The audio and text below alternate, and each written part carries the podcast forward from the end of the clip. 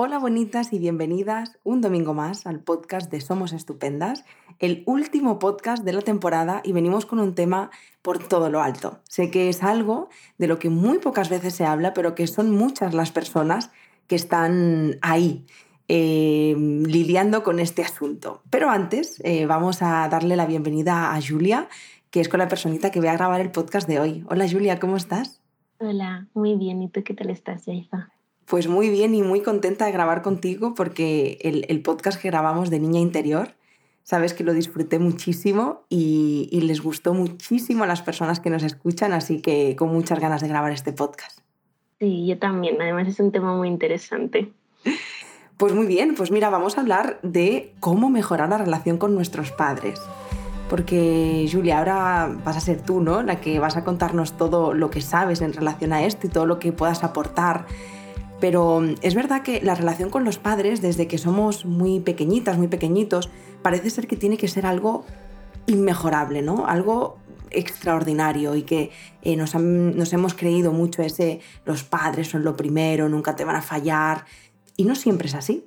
Entonces cuando tú llegas a la edad adulta y de pronto sientes o experimentas que la relación con tus padres no termina de ser del todo saludable, sana, eh, agradable, se generan muchos malestares porque piensas, ¿qué hay de malo en mí para que se supone ¿no? que tengo que tener una relación perfecta con ellos y no es así? Y, sin embargo somos muchas las personas que hemos tenido alguna vez ¿no? que enfrentarnos a esto.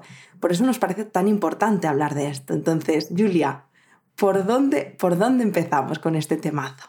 Bueno, estoy totalmente de acuerdo contigo, Yaiza, en el sentido de cuando empezamos terapia o en muchísimas de las terapias, mucha gente tiene un poco esta inquietud de que a nivel familiar, a nivel de los padres, quedan cositas por terminar de recolocar. Y una de las cosas que voy a tocar más o que quiero que mencionemos más es justo este hincapié que hacías de cuáles son las expectativas o cuáles son un poco las normas sociales que nos han puesto de cómo debería ser nuestra relación con los padres, porque desde ahí hay un montón de frustración.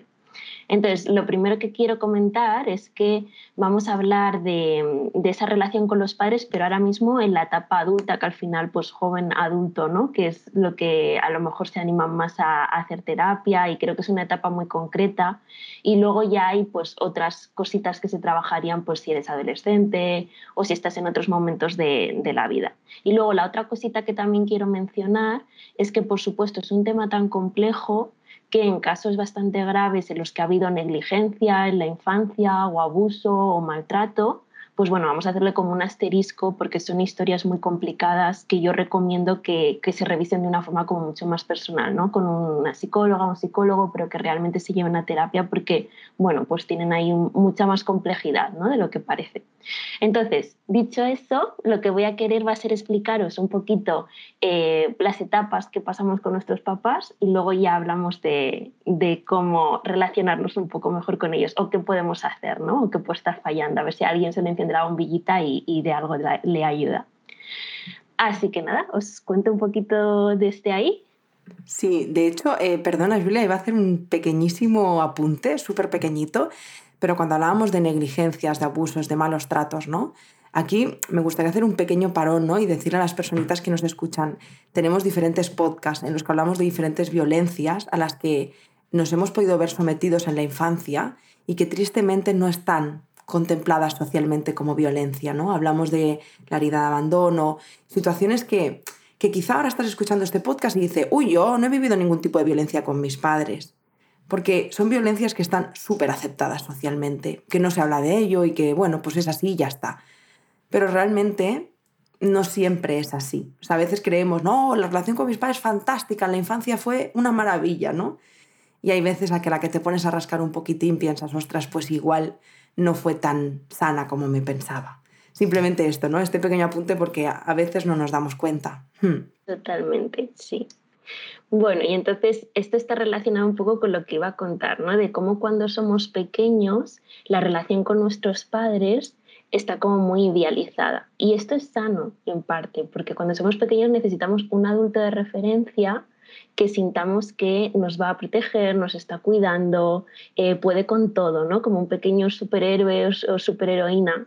Y, y desde ahí, pues es bueno que a lo largo de las etapas de la vida vayamos recolocando esta figura. Pero repito, que la infancia la hayamos visto como, hayamos visto a nuestros padres como súper capaces, como eh, súper sanotes y que lo han hecho todo estupendo, es relativamente sano, porque repito, de niños no sabríamos gestionar unos papás que me doy cuenta que no son capaces. Y por desgracia, no en estas historias que hablábamos de negligencia, de abuso, de lo que sea, sí que a lo mejor ha habido esas situaciones. O sí que incluso de niño lo hemos notado y entonces ha habido como mecanismos para, para poder sobrevivir a que me estoy dando cuenta de que mis padres no, no están siendo tan sanos. Entonces por eso le quería poner el asterisco porque al final vamos a hablar como de una relación con los padres un poquito más normativa donde sí que la infancia les hemos idealizado y sí que hemos dicho, bueno, pues son geniales y pueden con todo. Y luego ya viene la adolescencia, que es esta etapa que le cuesta mucho a los papás también, donde se produce la individuación.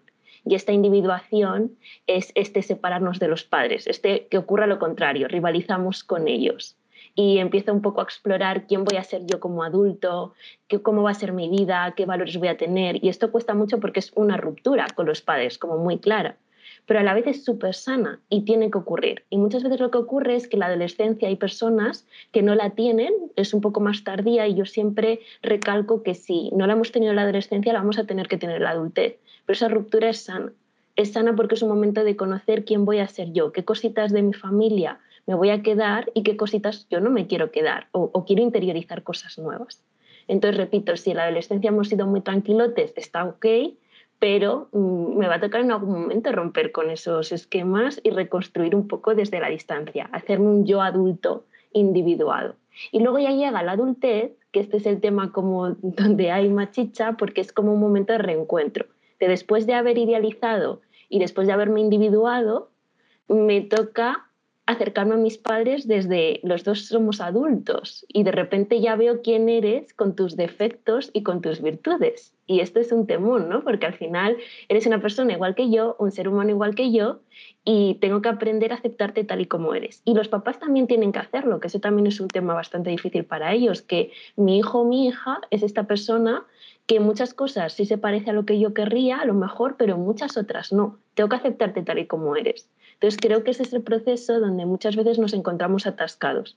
De yo ahora soy capaz de ver todas las cosas que mis padres no han podido hacer bien o ha habido carencias o no se gestionan bien y me duelen o me, remueven o todavía me enfadan o lo que sea y a la vez pues jo, pues también veo muchas cosas buenas y quiero acercarme a ellos o quiero compartir o quiero ver si podemos estar más juntos. Entonces para mí la base es esta, la base es que tenemos que estar en este punto, así que si no se ha producido la individuación y todavía los tenemos un poco idealizados, en terapia va a haber un poco que reconstruir, mm, mm, destrozar un poco esta, idealización, porque al final no podemos idealizar a nadie. Todo el mundo tiene sus cositas. Y ya cuando les vemos tal y como son, y tampoco estamos rivalizando totalmente, porque si estamos rivalizando totalmente, estamos como siendo un poco adolescentes. Estamos en un momento todavía de rebeldía, pero no estamos realmente en el siguiente paso, que es el donde yo me quiero centrar. Y ya en ese paso es donde tengo que aprender a conocer a mis padres. Y mis padres me tienen que conocer a mí, porque es una etapa totalmente nueva. Ellos se encuentran con un hijo, hija adulta o adulto que no saben muy bien, pues eso, quién es, porque está, ha cambiado mucho y yo tengo que conocer a mis padres tal y como son, con estas virtudes y defectos. Y eso es un temor y eso es bastante complejo. Wow. Gracias por explicarlo, Julia, porque em, has explicado muy bien todo lo que me pasa. y yo creo que, yo creo que lo que me pasa a mí, lo que le pasa a muchas personas, pero de verdad le ha dado sentido, porque he de reconocer que a pesar de que tengo herramientas, ¿no? Eh, gracias a terapia, para darme cuenta y sanar esa relación con, con, la madre, con el padre, siempre te queda la cosa de qué estoy haciendo mal, qué, qué hay de malo en mí, por qué no logro como sanarlo del todo y es porque, bueno, ahora te escucho y digo, bueno, pues creo que forma parte también de la vida y de los procesos. Y, recuerdo incluso alguna vez mi madre decirme, joya Isa, es que no te conozco, ¿no? Y, tiene sentido, es que tiene sentido. Es que es un momento de reencontrarnos en la adultez que es complicado y de hecho muchas veces yo, yo me encuentro mucha gente en esta queja de es que mi padre y mi madre me tratan como un niño. Es que no te conocen como adulto. Entonces, ¿cómo te van a seguir tratando como niño? Porque es lo que siempre ha sido para ellos. Entonces, no les estoy quitando responsabilidad, ellos también tienen que hacer un trabajillo ahí, ¿no? Pero, pero es que es un momento de darnos a conocer como adultos. Tengo que enseñarles a mis padres quién soy yo ahora qué, valores tengo, qué quiero con mi vida, qué cosas me gustan, porque seguro que ha cambiado de cuando era niña y de cuando era adolescente, se han ido como terminando de construir. Y repito, a la misma vez con ellos, porque la visión que tenemos de ellos en la infancia y en la, y en la adolescencia está muy sesgada en la infancia son la leche y todo es maravilloso y todo lo que les gustan a ellos me gusta a mí y es todo maravilloso y en la adolescencia es justo lo contrario, todo me parece muy mal, a mí no me gusta eso, si tú dices A, yo digo B, ¿no? Y me voy al otro lado, o sea, hay una rivalidad, repito, que es sana, pero en realidad en la adultez es en estos momentos de calma donde ya es, vamos a parar un momento a conocernos, ¿no? Y para mí esto también es muy importante porque rompe justo lo que tú estabas contando, Yaiza, que es vamos a soltar por fin las expectativas de lo que debería ser mi relación con mis padres. Es que no debería ser nada. Debería ser que primero nos conozcamos, porque yo no puedo construir una relación si no conozco a la otra persona. Entonces estamos todo el rato en la fantasía de cómo sería lo ideal que nos llevaríamos con nuestros padres, pero si ni siquiera les conocemos ni nos conocen muchas veces. Vamos a terminar de ver qué funciona con mi familia, qué cositas disfrutamos y qué cositas no. A lo mejor en mi cabeza sería ideal, yo que sé, hacer viajes, pero con mis padres yo no puedo hacer viajes porque acabamos hasta las narices unos de otros. Entonces, quizá pues no es el tema de, de irnos de viaje lo que tenemos que trabajar, ¿no? Pero primero tengo que conocer, pasar tiempo con ellos y averiguar qué cosas nos gustan, qué cosas tenemos en común, cuánto tiempo estoy con ellos hasta que empieza a haber un poco más de discusiones y necesitamos espacio sea, un poco el terminar de indagar qué es lo que nos funciona a nosotros, no en un modelo de familia idílica. De verdad que esto de los modelos y de los mandatos estos familiares son horribles, han hecho un montón de daño. Casi nunca se cumplen, por no decir nunca, es que cada relación es un mundo. Entonces vamos primero eso, pues como hacemos con las amigas o con las parejas, vamos a conocernos y de ahí saldrá una dinámica nuestra propia. Y eso me parece fundamental, porque si no vamos a estar dándonos como golpes contra la pared eternamente. Joder, ni que lo digas. ni que lo digas, porque fíjate que, que es súper fácil engancharte a lo que debería ser. Porque yo, por ejemplo, muchas veces he pensado, jo, pero si es que debería de estar gustándome o encantándome eh, llamar a mi madre, estar todos los días con ella, quedar con ella, tomar 40 cafés a la semana, debería de gustarme eso, ¿no? Y debería de gustarme sobre todo porque también entras en un rol donde ellos eh, bueno, no son mayores, pero se van haciendo mayores, quieren pasar tiempo contigo y tú debes hacer eso como hija, ¿no? Es que si no eres una hija de mierda. Pero ¿qué pasa cuando eso no es así, ¿no? Y entonces es cuando empiezas con el ¿qué hay de malo en mí? Soy una hija de mierda, eh, ¿qué nos pasa que no somos capaces de relacionarnos como si fuéramos la familia fantástica? Y el peso de esa mochila es horrible, o sea... Y luego si lo pensamos, si yo me obligo a hacer esos 40 cafés con mi madre, los voy a hacer realmente con una sonrisa o los hago con una sensación de vaya rollazo estar aquí y hasta estoy enfadada contigo porque me estás todo el rato pidiendo tomar café y yo no quiero porque tengo otras cosas que hacer. Entonces, por eso digo que vamos a dejar de intentar entrar en un esquema como muy concreto porque es que no funciona, porque es que vamos a ser honestos, desde ahí no disfrutamos ni el otro disfruta y es que se nota que no estamos a gusto ahí. Y fíjate que lo vemos clarísimo en relaciones con otras personas de por qué me voy a obligar a ir con este amigo o con esta persona si ahora mismo no me apetece. En cambio, con los papás y con la familia, si hay muchísima más sensación de compromiso. Tengo que hacer esto, tengo que hacer esto, tengo que hacer esto, ¿vale? Pero si lo voy a hacer y va a, ser una discusión, yo voy a ir irascible, vamos a terminar de mal rollo no va a ser agradable, casi que mejor que nos procesemos el no, el no va a ocurrir hoy hoy no vamos a comer y, y les damos una alternativa. Oye, mira, hoy no, pero ¿por qué no vamos en otro momento? Porque desde ahí yo voy a ir con más ganas y seguro que va a ser como un ambiente muchísimo más agradable para todos. Entonces, eso es muy importante. Ya digo que con los padres no terminamos de colocarnos estos chips que sí tenemos con, con otras eh, relaciones personales, que es curioso. Eh, iba a hacerte una pregunta, Julia, iba a preguntarte, vale, cuando nos encontramos en una situación así, ¿qué podemos hacer? ¿no? Pero antes me ha surgido paralelamente otra duda y es, ¿qué pasa con estos eh, padres que les cuesta aceptar que ya no eres un niño, una niña, ¿no? Y que, y que siento que, claro, tú puedes poner en práctica todas estas herramientas quizá un poco más asertivas, ¿no? Y, más, eh, pues, acercadas un poco a lo que estás diciendo de qué te parece si nos vemos en otro momento, o buscar espacios donde yo cuide como mis límites, pero hay madres y padres que esto no lo entienden y que muy lejos de entenderlo o de hacer por querer conocerte, es todo lo contrario. Es como, joder, es que no sé qué, es que tú nunca estás por nosotros, es que nunca. Y, aparece mucha culpabilización. Em, ¿cómo, ¿Cómo enfrentamos una situación así de complicada? Porque, claro. Claro, me parece súper compleja por eso, ¿no? Porque al final el cambio que necesitamos se tendría que producir en el otro y eso no está bajo nuestro control, ¿no? Entonces, mira, uniéndolo un poco con el podcast este de niño, adulto y tal, creo que lo único que podemos hacer es seguir relacionándonos desde el adulto.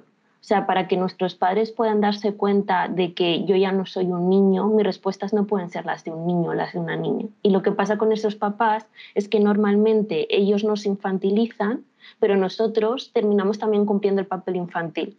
O bien porque me revelo contigo y me cojo una rabieta y también la armo grande, o bien porque termino complaciendo y termino siendo un poco niña y venga, pues ya está. Pero ya digo, son etapas que hemos dejado atrás. Entonces la adultez nos sigue tocando relacionarnos desde ese yo adulto, desde esta parte de, eh, pues eso, sí, mm, aunque sea un rollazo, pero te pongo límites, mm, lo que tú me digas no tengo por qué reaccionar como tú querrías. Eh, bueno, en la medida en la que yo me pueda autogestionar, respondo con asertividad, te intento explicar las cosas, porque eso ayuda a que el, el papá o la mamá haga un poco de clic, de yo estoy intentando jugar a este juego donde te infantilizo y tú no juegas conmigo. Entonces, cuando ya dos, dos, no juegan si uno no quiere. Y entonces ya ahí, aunque no vaya a haber un cambio enorme, porque verdad que sé que hay papás o mamás mm, que se anclan mucho en esos papeles, pero ya no va a ser la misma dinámica 100%. Y por supuesto serán papás o mamás con las que haya que poner especial límites y distancia, porque entiendo que pueden quemar mucho y cansar mucho, y entonces es súper importante escuchar nuestros tiempos porque estar con ellos debe ser a veces un poco complicado y hay que estar como muy fuertotes para no entrar en esas dinámicas. Y aunque sea muy frustrante, eso es todo lo que podemos hacer porque mm, al final es eso, lo que está fuera, lo que es del otro, tenemos que dejarlo en el otro. Claro, aunque nos duela y aunque cueste aceptarlo, no lo vamos a poder cambiar. Claro, y en todo caso se produce cambios desde que yo haga algo distinto, desde que yo no juegue, a lo mejor tú también te cansas de jugar a, este, este, ¿no? esta dinámica, pero no desde que tú cambies. Y eso es muy importante porque muchas veces los hijos o las hijas se anclan en, voy a explicarle mil veces a mis padres que esto no lo hacen bien, que todo tal, pero de verdad que es que si ellos no lo quieren coger, no lo van a coger. Y es muy desgastante, entonces es más sano decir, bueno, ¿y entonces yo qué hago con esto? Que tenemos entre nosotros, ¿no? Y voy a jugar, no voy a jugar, y de qué forma, y cuándo participo y cuándo no participo de esto que hacéis. Proceso difícil, pero funcional. Sí, complicado, que se queda un poquito de frustración de, ay, pero me gustaría aún así que ellos, bueno, pero es lo que nos toca. Sí. además creo que casi todos los podcasts se resumen un poco a lo mismo. No, es fácil, forma parte de un proceso que escuchándolo en un podcast parece, oye, mira tú qué fácil, pero luego cuando lo vives eh, es súper complejo.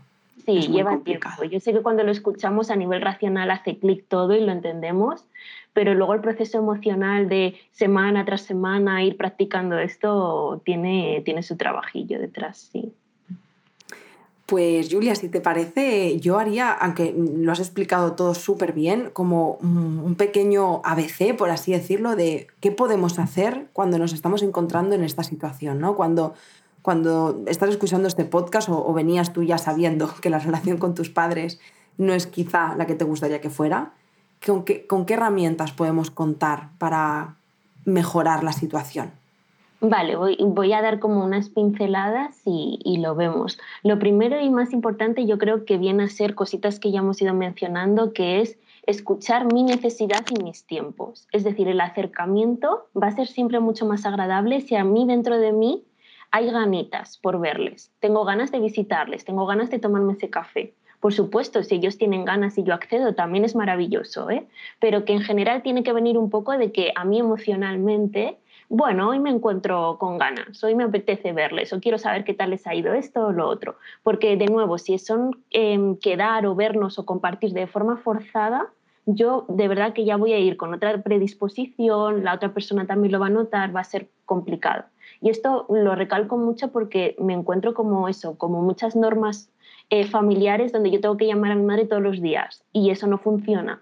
Y cada vez que la llamo es estoy de mala leche y en realidad no me apetece y es que me viene fatal, pues es que entonces hay que reformular esto. Y el siguiente puntito está muy relacionado con esto, que es la cuestión no es la cantidad, sino el tiempo de calidad que esto también repito que a nivel generacional con los papás se ha inculcado mucho de como pensar en la cantidad de veces que nos vemos. Hace mucho que no me llamas, hace mucho que no nos vemos en la cantidad y es como ya, pero realmente lo importante es que cuando nos veamos ambos conectemos con disfrute. Porque si yo te estoy viendo cada dos por tres, pero no conectamos con nada de disfrute y acabamos discutiendo, esto no está funcionando. Y aunque estemos cumpliendo la norma familiar de te veo todas las veces que me toca, hago check, ¿qué sentido tiene que nuestra relación sea esta si acabamos discutiendo? Entonces, ya digo, para mí lo más importante es que busquemos tiempo de calidad. ¿Cómo? Vamos a eso, a conocerles y a conocernos cuando estamos con ellos. Y vamos a ver qué actividades o qué momentos yo estoy a gusto con mi, con mi madre o con mi padre. Y pueden ser cosas muy pequeñas como dar un paseo o ver una película o pueden ser cosas más grandes como hacer un viaje o ir a un concierto de algo que nos guste. No es importante lo que sea, lo importante es en qué lugar tanto ellos como yo, él o ella como yo, estamos a gustito, está siendo disfrutable, lo estoy pasando bien y luego me vuelvo a casa pues con una sonrisa de que hemos estado bien. Y ese ratito que sea de calidad, por tanto. Y de nuevo, también aquí hay este puntito de qué cositas hablo con ellos y qué cosas no. Porque si yo sé que hay ciertos temas que mis padres no entienden, yo siempre hago la misma pregunta, entonces, ¿para qué seguimos contándoselo? Que eso es muy gracioso porque muchas veces las personas insistimos, bueno, esta vez sí que va a tener una reacción distinta, esta vez por fin lo va a entender. Si nunca lo ha entendido, ¿por qué deposito aquí esa información si ellos no saben qué hacer con ella o no tienen buenas reacciones? Porque, repito, son personas que son imperfectas y hay cosas que se les dará estupendas, pero hay muchas que no. Entonces, si yo depositándolo aquí ellos no saben qué hacer con ello, voy a depositárselo a mi amiga, voy a depositárselo a mi pareja, voy a contárselo a otra persona, pero voy a dejar de empeñarme en, poner, en ponerlo ahí. ¿Por qué? Porque de nuevo estamos constantemente metiéndonos en círculos de discusiones otra vez más, te cuento algo de este tema y otra vez reaccionas mal. Y entonces ya, ves, es que siempre reaccionas mal y nos metemos otra vez en esas discusiones. Entonces, esto de tiempo de calidad, en qué momentos y qué cosas sí disfruto con mis padres o ellos sí saben hacer. ¿No? Entonces, por ejemplo, em, mi madre tiene un sentido del humor increíble, pues qué bien, vamos a disfrutar de ese sentido del humor, vamos a reírnos, pero si mi madre no sabe validar X tema que me pasa con el trabajo, voy a dejar de contarle a ella la parte del trabajo constantemente porque me voy a estar frustrando y vamos a estar discutiendo constantemente. Y lo bueno de la edad adulta es que tengo mucho más espacio y lugares donde depositar eso. Entonces es maravilloso porque somos autónomos y podemos hacer eso. Y luego la otra cosita que también quería hacer el matiz, que esto pasa mucho y creo que bueno, pues hay que mm, prestarle mucha atención, que es no meterme en la relación de pareja con mis padres estén juntos o estén separados, que eso siempre pasa en las familias, yo como hijo o como hija no participo de esa relación. Es una relación súper exclusiva, donde ellos llevan mucho tiempo juntos, incluso antes de que naciese yo, donde tienen espacios de intimidad y pasan muchas más cosas de las que yo veo. Y aunque yo vea clarísimo muchas cosas, de verdad que están sesgadas por cómo las vivo yo y cómo las veo yo como hijo y como hija. Y todo lo que son triángulos de relaciones van a salir mal porque o bien me voy a posicionar del lado de uno o bien del lado de otro y entonces el otro se va a quedar disgustado conmigo. Entonces, si yo realmente quiero tener una buena relación con mis padres, voy a averiguar como hijo o como hija qué tal me llevo con mi padre y qué tal me llevo con mi madre. Pero nada de aquí de triángulos, de qué tal me llevo yo en comparación el uno con el otro, porque todo eso es muy complicado. Y hay muchos papás que nos meten en medio constantemente. De, ¿y tú qué opinas? ¿O tú piensas que, a que yo tengo razón? O incluso de papás separados, pero que siguen teniendo contacto y toda la vida mm, les han, posicionado los hijos ahí en medio. Entonces, todo lo que es estar en medio es muy difícil averiguar qué relación voy a tener con mi padre o con mi madre. Y aquí vuelvo a poner el asterisco de, por supuesto, vamos a excluir relaciones o históricos de vida como muy complicados. De, por ejemplo, una madre que ha sufrido violencia de género o cositas más complejas, por supuesto, ahí pues cada situación eh, tiene sus matices, pero hablo más de dinámicas familiares más genéricas, ¿no? de, cositas más normales, ¿no? de estas peleas entre papás donde yo estoy en medio o donde tengo una preferencia por uno con un X tema y entonces enseguida cuando me doy cuenta ya estoy ahí posicionada y eso va a deteriorar muchísimo la relación con el otro. Entonces no tiene sentido. Yo tengo que conocer a mi padre, yo tengo que conocer a mi, a mi madre y tendré relaciones como yo considere que puedo tenerlas con ellos pero luego ellas y su relación de pareja vamos a dejarla ahí un poco al margen porque es muy complicada.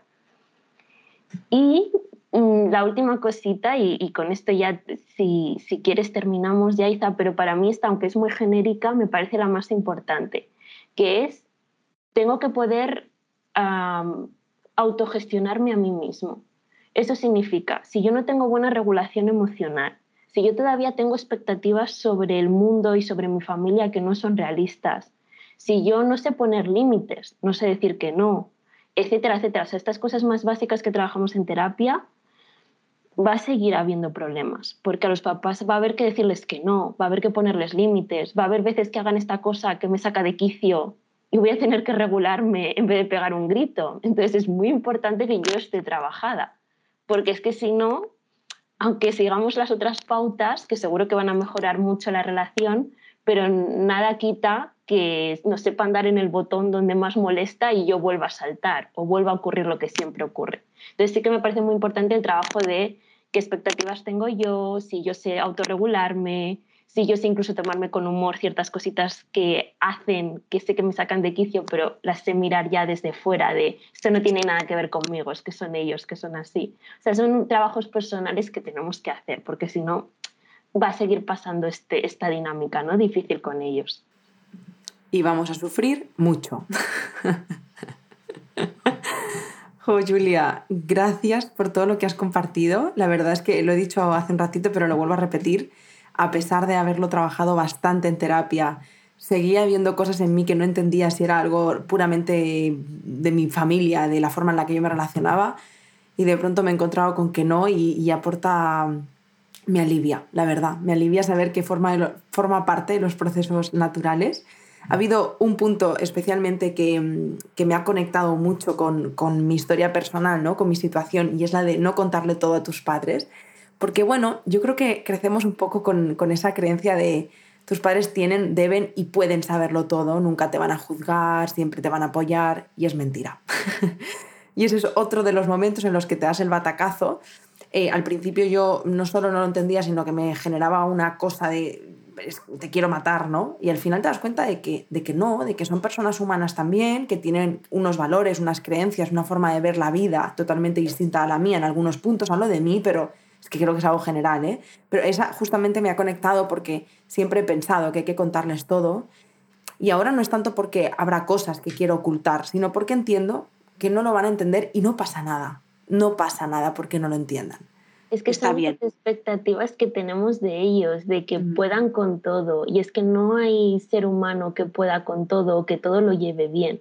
Entonces, por eso digo que es tan importante haber pasado las distintas etapas y también habernos individuado porque eso nos hace entender qué cachito de mí sí entra en la parte familiar y qué cachito de mí es más personal. Por ejemplo, lo vemos muy claro cuando, yo que sé, tenemos pareja, pues obviamente todo lo que ocurre en mi pareja no va a estar en donde mis padres, o no, no, no, tengo por qué compartir con ellos cosas de mi intimidad. Entonces sí que creo como que se empiezan a hacer cajitas, ¿no? De qué cositas sí son conmigo, y qué, qué cositas son con los demás, y con los demás qué partes de mis padres, qué partes mm, es con mis amigas, donde me encuentro más a gusto, y no tiene ningún tipo de, de ruptura de lealtad ni nada por el estilo. Es que los seres humanos somos muy complejos y tenemos muchos detallitos y vamos un poco sacándolos en cada huequito, ¿no? Donde nos corresponde y donde nos encontramos a gusto. Y esto está bien. Y también los papás lo hacen con nosotros. Totalmente, justo es lo que iba a decir, digo, y entendiendo también que esto es totalmente bidireccional, que de nosotras hacia nuestros padres y nuestros padres madres hacia nosotras también, no tienen por qué contárnoslo todo porque habrá cosas que no entendamos. Y fíjate, yo hablaba de la relación de pareja precisamente por eso, porque yo estoy en una relación de pareja donde han pasado muchísimas más cosas y pasan muchísimas más cosas de las que nosotros conocemos. Entonces, eso está bien que se quede ahí en la cajita de su intimidad de ellos y que no nos la depositen a nosotros. De hecho, justo estamos hablando de que si nos la depositan, vamos a apartarla amablemente porque no es nuestra. Entonces, para que veamos qué sano es, que no haya esta apertura total de tú me cuentas todo y yo te cuento todo, y que está bien, como tú decías, es que es lo sano, aunque sea un poco raro, porque es lo que de niños nos decían lo contrario, ¿no? De tú cuéntamelo todo, pero es que de niños nos tocaba contarlo todo, ¿no? Pero ahora ya no, son etapas distintas. Wow, pues Julia, súper agradecida de cerrar la temporada con este pedazo de podcast. Sabes que me encanta grabar contigo, disfruté muchísimo el podcast anterior y este muchísimo también. Así que gracias, cierro la temporada muy feliz. A ti, a ti. Me gusta mucho hablar de este tema. Me parece, ya digo, súper interesante. Y siempre, siempre, siempre, se venga terapia por lo que se venga, suele haber temitas de estos familiares que mirar. Así que creo que van a ser útiles. Total, de hecho, yo, desde mi experiencia, yo llegué a terapia teniendo unos padres maravillosos, que no digo que ahora no lo sean, ¿eh? pero estaba totalmente idealizado. Y me acuerdo cuando la primera vez que hablábamos del árbol genealógico, tal, bueno, hablemos de mamá y papá. Y yo, no, no, pero es que está todo bien. bueno, hablemos de mamá y papá. Y yo, no, no está todo bien. Pero a la que rascas un poquitín piensas, bueno, quizá no estaba todo tan bien, ¿no? Es, yo creo que están las personas que llegan a terapia teniendo muy claro que hay una relación que, que sanar y, y quienes llegamos pensando que era todo absolutamente maravilloso. Y luego te das cuenta de que no es que no sea maravilloso, pero es maravilloso de otra manera. Que yo creo que es es maravillosa de una forma realista, en el mundo de la realidad. Es que la fantasía todos somos muy increíbles y la gente es maravillosa, pero en la realidad también lo es, pero de una forma más sana, que creo que eso es lo chulo. Totalmente. Bueno, pues lo dicho, Julia, muchísimas gracias. Eh, y a vosotras quiero daros las gracias una semana más.